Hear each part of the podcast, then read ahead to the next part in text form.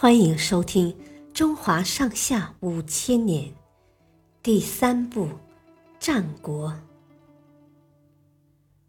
信陵君礼贤下士。信陵君是魏安西王的弟弟，为振兴魏国，他也同孟尝君、平原君等人一样，礼贤下士，广招门客。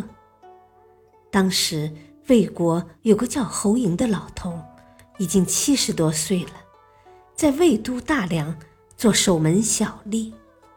信陵君听说他很有才能，便去拜访他，并送给他一份厚礼。侯嬴拒绝说：“我几十年来修身养性，不能因家贫而接受公子的财物。”一次，信陵君大摆宴席，宴请宾客。等大家都到齐后，信陵君却亲自驾着马车到东门去接侯嬴。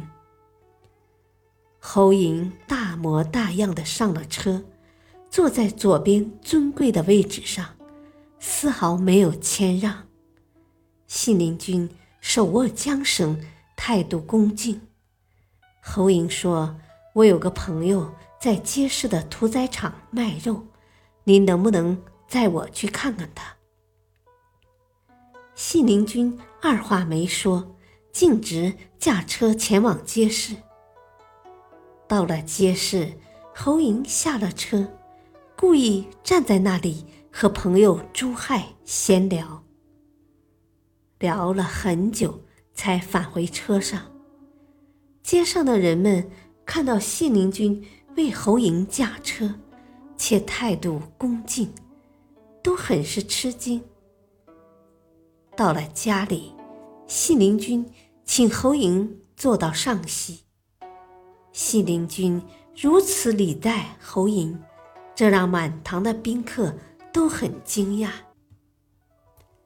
席间，信陵君站起来向侯嬴祝酒。侯嬴说：“我不过是个看门小吏，公子却亲自去接我。我之所以在街上停留，是想让人们都知道我是个小人，而公子您是个高尚之人，能真正做到礼贤下士啊。”听完这一番话后，信陵君很是感动。从此，侯嬴。成为了信陵君尊贵的上宾。谢谢收听，再会。